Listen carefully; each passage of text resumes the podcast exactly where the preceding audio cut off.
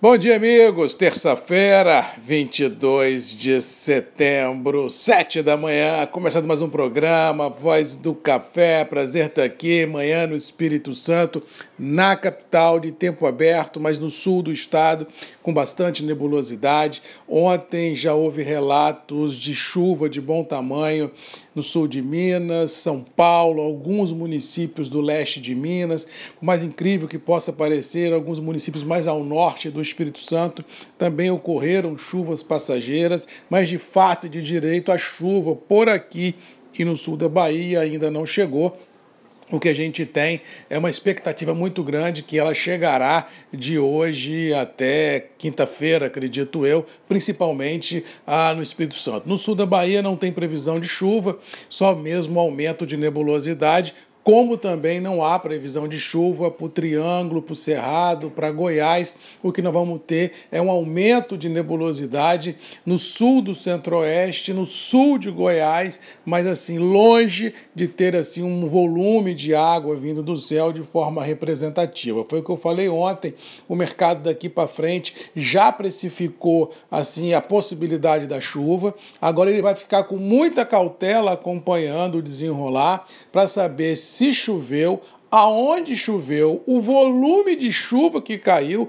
e qual foi a área e a perspectiva de novas chuvas na região produtora. Ou seja, continuamos dentro de uma semana de muito conservadorismo de muita ansiedade por parte dos operadores, porque dependendo do quão houver chovido ou não, poderemos ter um novo round, um novo é, episódio nessa novela cafeeira que vem se é, debulhando aí nos últimos dias. Como falei ontem também, o mercado internacional se divide em dois: os altistas que apostam na queda dos estoques e os baixistas que apostam na chuva. Cada um vai trocando a sua figurinha, cada um vai fazendo seus ajustes nas carteiras, cada um vai apostando as suas fichas nesse jogo, até que de fato e de direito no tabuleiro todas as variáveis fiquem de pronto a, a disponíveis, precificadas, para analisar como vai, como vai ser esse último trimestre do ano. O que nós temos de concreto é assim: estoques de café certificados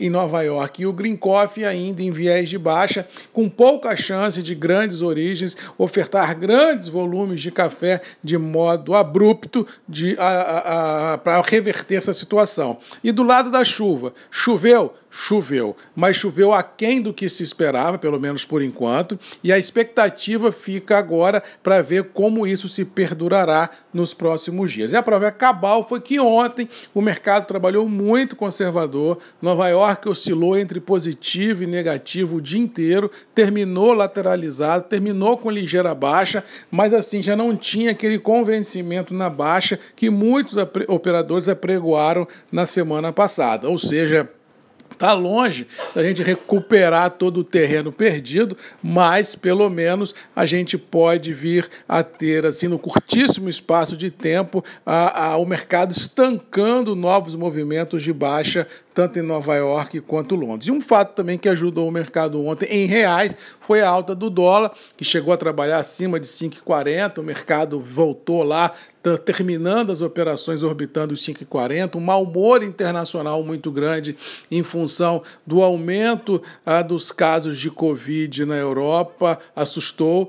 Ah, também existe, como já venho alertando aqui, grandes dúvidas no ar no que se refere apegado ou não do retorno da economia aos seus prumos, sem os auxílios emergenciais no Brasil e sem o aumento de liquidez global que as autoridades financeiras ah, colocaram no mercado. Ou seja, como vai ser isso? Como vai ser esse day after da pandemia? Mas como vai ser o day after da pandemia sem os socorros emergenciais? Aí sim é a grande pergunta que todo mundo se faz e que ninguém sabe a resposta. Daí a gente vai ter que combinar isso muito bem, porque o mercado financeiro precificou o melhor dos mundos, mas daí a dizer que esse melhor do, dos mundos chegará é uma, é uma situação ainda prematura de se validar neste sentido. Ou seja, a gente tem no mercado financeiro, incluindo a nossa B3, um mercado de lateralidade, sem pegada, de conservadorismo, de ansiedade, até que surja no horizonte uma luz muito forte que ilumine o caminho dos investidores.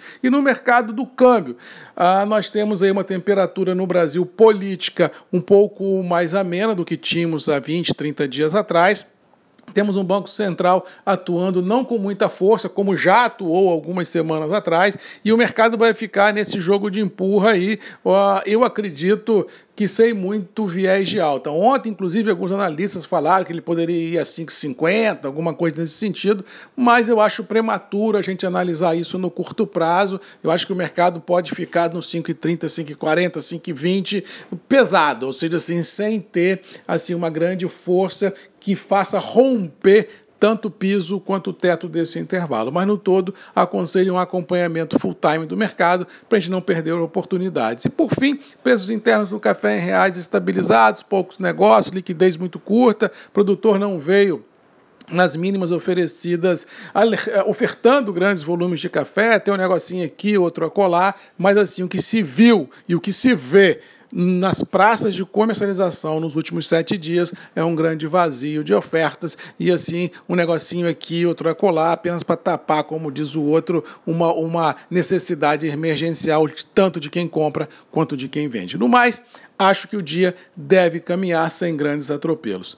Ficando por aqui, desejando a todos, como de costume, uma boa terça-feira. Um abraço do Marcos Magalhães, da Voz do Café. E lembrando que nós temos um encontro marcado sempre comigo, sete da manhã, grupos e redes MM, ponto de encontro de todos nós. Para não perder o costume, boa terça-feira! Um abraço, fiquem com Deus e até amanhã.